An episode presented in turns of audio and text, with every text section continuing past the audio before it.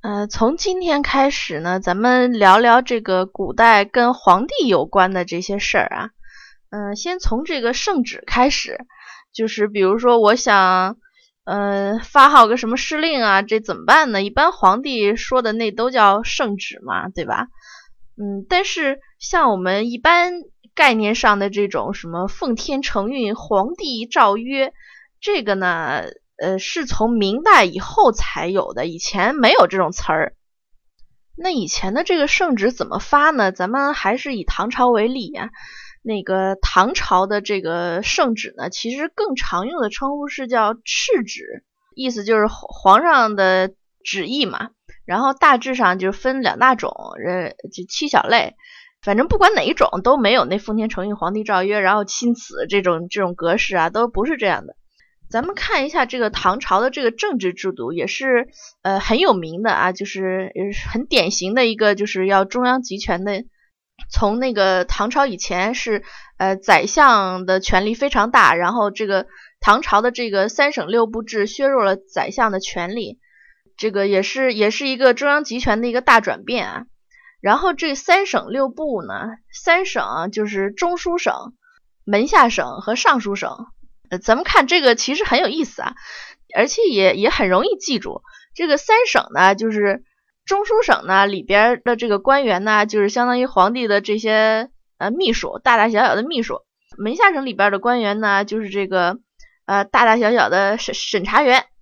然后尚书省呢，还有那个尚书省旗下的这个六部，就相当于呃国务院下属的各部各司，就是真正。真正这个干活的地方，咱那咱们看这敕旨要怎么发呢？哎，流程啊就是这样的。呃，比如说某天这个皇帝您早上睡醒啦，啊想起来这个有点什么大事要办，或者您想封谁什么官儿，你就把这个中书省的官员，就是把你这秘书叫过来啊，叫他们写关于办这个事儿的那个公文。这个公文呢，一般按照制度就是写好了之后要送到门下省去审核，所以一般公文的开头都是说门下什么什么什么，然后后面接这个政务的内容，一般就是写的要非常华丽的辞藻啊，那个要有有用典深奥啊，这种显得你有文化是吧？显得咱们这个呃秘书班子那是很有文化的，然后就签上这个起草文件的日期，就是某年某月某日，这个。某日，这个之前面这个数字是空着的，然后呃写好了这整个文件之后，要给把这个文件交给皇帝您过目，然后皇上看完了之后觉得哎不错，写的还行，然后就拿那个朱砂笔把那个某日前面那数字添上，就表示我看过了，这是我的意思，这个凭证这个步骤呢就叫画日，然后就发回中书省。那中书省这些秘书接到皇上你发回来的这些文书呢，就要照抄一份儿，然后把你亲笔画日的那个原件存档起来。这个就是一个是防止你耍赖，说这文件我没看过；再一个就是应该也是为了以后这个查备嘛。然后原样抄好的文件，这中书省的秘书要在后面签名，一般就是三个等级的秘书按这个官大官小依次签。一般什么中书令陈某某某，然后中书侍郎某某某，中书舍人某某某这样，呃，签完以后呢，这个文件呢就发到门下省去审核，然后门下省的这些审查员看完了之后，要是没啥意见，也是按官大官小依次签名，再写上那个审查的意见和审查的日期，就是呃侍中臣呃某某某，然后。啊，黄门侍郎某某某，什么几世忠臣某某某等等，再然后再写上这个啊，上面这些没问题。那个我们审查完了，拿到这个尚书省各部去执行吧。然后底下再写上某年某月某日。然后门下省呢，把这个签完意见的这个文书呢，再拿回来给皇帝你看。嗯，你你想批，就在这个文书后面写一个可，这个步骤呢叫画可。再发回门下省，然后门下省的官员再把你这拿回来的文书照抄一遍，然后由你亲笔画可的那个原件再存档起来，也是一个是为了防止你耍赖啊，嗯，再一个就是保存原件，嗯，原件上有你画亲笔画可的那个地方呢，抄件上是由那个门下省的大头头侍中写写上说致可，意思就是皇帝在这里签字同意啦。再把这个抄件呢发给尚书省里具体实负责实施的这个部门。尚书省里面呢，具体的这个部门接到文件之后，就先在上面注明收到文件的这个承办单位，比如说某年某月某日啊，左司郎中。然后再从那个尚书省大头头的到具体办事员排队来签名一遍，尚书省的签名完毕了，办事员就拿着这个公文就跑到那个呃当事人那儿去宣读，然后还得在公文上写明说告知某某某奉被致书如右，辅道奉行，意思就是就已经向当事人告诉了这个圣旨的内容，现在圣旨生效了。呃，比如说你你想要封谁谁官儿，那这个他宣完了，这个他就已经被封了。然后最后呢，就负责抄写这份制书并且存档的那几个低级办事员也要签名，那还得注明这个抄写存档的时间，就主事某某某，什么令令史某某某，然后某年某月某日下。我不知道听懂了没啊？就这个圣旨上签名太多，很麻烦啊。但是你说能不能省呢？这个不能省，呃，当官的这些公务员啊，拿着这国家的俸禄，严禁旷工，不打卡，不签名。当然了，如果有就确实这个特殊的情况啊，也也可以特事特办。比如说这个，比如说三省的这个大头目这个官位空着，比如说这个发敕旨的时候，这个皇帝你还没任命这中书令啊、尚书啊、什么左仆射等大官啊，就由那个。三省工作人员在本应该由大官签名的地方写一个阙。如果大官休假不上班，就写一个假；要是出差了，就写一个在某地。总之呢，可以没人签名，但是那官职不能少，格式不能乱，否则呢，这个制书的这个合法性、严肃性、神圣性就降低了。这种那个流程复杂的这种制书呢，其实是应用在一些比较。呃，意义重大，但是实际上这个程序比较简单的事务上，比如说你要立个皇后啊，封个宰相啊，什么这种，只要相关部门准备好东西，办个仪式就行了。然后在一般治理国家的时候，就是那些复杂的那个数量庞大这些事务性的工作，比如说行政区域化调整啊，什么任免中级官员呀，审判罪犯啊，准备打仗啊，什么纳粮收税啊这些。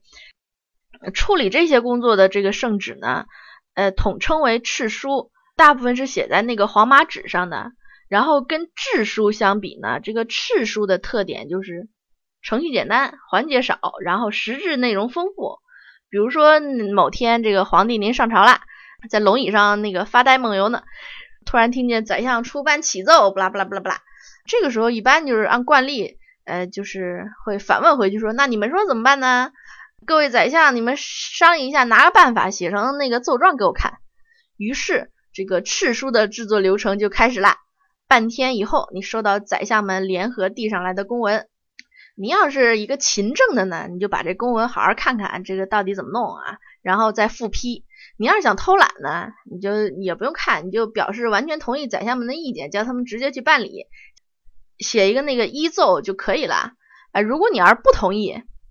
需要他们修改处理的办法，或者是呃，虽然同意，但是有很多教案你想吐槽，你也可以长篇大论的写一堆那个朱砂红批批复回去。那些宰相们接到了你这个写满吐槽的这个批复，然后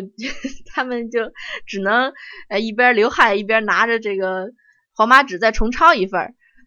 还有这个老规矩啊，就是有皇帝御批的原件必须存档收藏，防止你耍赖。抄件儿经那个中书省官员签名，然后发门下省，门下省审核签名，再发尚书省执行。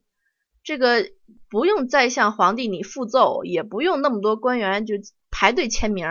就只有这个跟这件政务直接相关的人员签名就行了。像那个上面说的这两种呢，就是制书和大部分的这个敕书，都是需要皇帝亲笔签字才能下发办理的。但是敕书里面呢，还有一小类叫敕牒，是用来处理大量不重要的，而且有这个潜力可循的这些繁琐的政务，这就不需要皇帝的亲笔签名，而是由宰相注上一句，说此事我们已经告知皇帝了，他同意我们的意见啊就行了。你要是觉得这个呃做皇帝啊，这处理国家政务累死个人啦，咱们还有一个好消息，就是以上说的这些制书、敕书啊，都是国家正式公开的文件，所以这个程序很严格。但是实际上呢，皇帝跟高官重臣处理政务的时候，不是都是用这种正式公文来办事的，而是经常写一些个没有格式要求的这个小纸条，私下传递，然后指挥各个部门人员，比如说这个某某某有事儿，你帮我办一下，这么怎么怎么怎么回事儿，然后敕。严格上来说呢，这些由皇帝手写的，然后没有经过宰相审核的这个小纸条，不是国家的正式公文，不能叫圣旨或者是敕旨，也不具备法律效力。然后收纸条的人呢，按不按纸条上的意思办事儿，全看他跟皇帝之间个人感情好不好。但是您说那能有不好的吗？对吧？然后最后说两个细节啊，一个是说那个。一份圣旨啊，动不动就需要那么多个部门啊，这，几十个人签名来签名去，这办事办公效率得多慢呢？这个其实呢，也要看官员们的这个个人素质和整体工作的范围。比如说这个，呃，昭陵出土的一件封临川公主的那个制书啊，十几个人签名办事，但是这个制书从启动到办完也就用了两天。还有就是这个。呃，虽然说咱们说这个唐朝改了这个三省六部制呢，是为了这个还是为了这个中央集权更呃好一点，削弱宰相的权力。但是您从这个圣旨的这个过程也能感觉得出来，在唐代的这个大部分的时期，皇帝的权力还是很受制约的。呃，三省里边门下省的这个核心工作就是约束约束皇帝。在唐代的前期，特别是贞观时代啊。这个理论上，如果门下省的官员审核不过关、不签名，这个圣旨他就发不出去。哪怕皇帝在公文上亲笔签了可，门下省官员照样有权把这个公文打回中书省，叫秘书们重拟，甚至说自己亲自这个提笔，这在这个皇帝已经批准的这个敕旨上再改一通，就是他们觉得合适的，然后再扔回去。这个制度上也是允许的。呃，咱们。比如说，就像那个《大明宫词》里面，好像有一段，就是武则天后来她被软禁了之后，就是说所有的圣旨都出不去门下省，就是这种情况的一个呃体现。